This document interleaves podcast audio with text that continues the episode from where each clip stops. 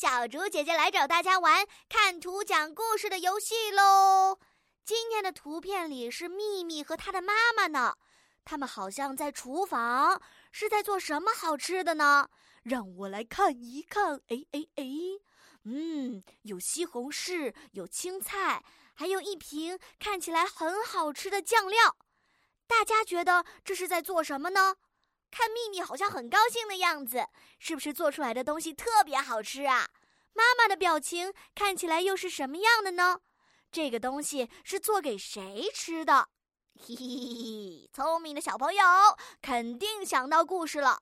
不要着急，不要着急，小竹姐姐要给大家派一个小小的任务，请大家在故事当中加入短语“秘密自己做的食物”和。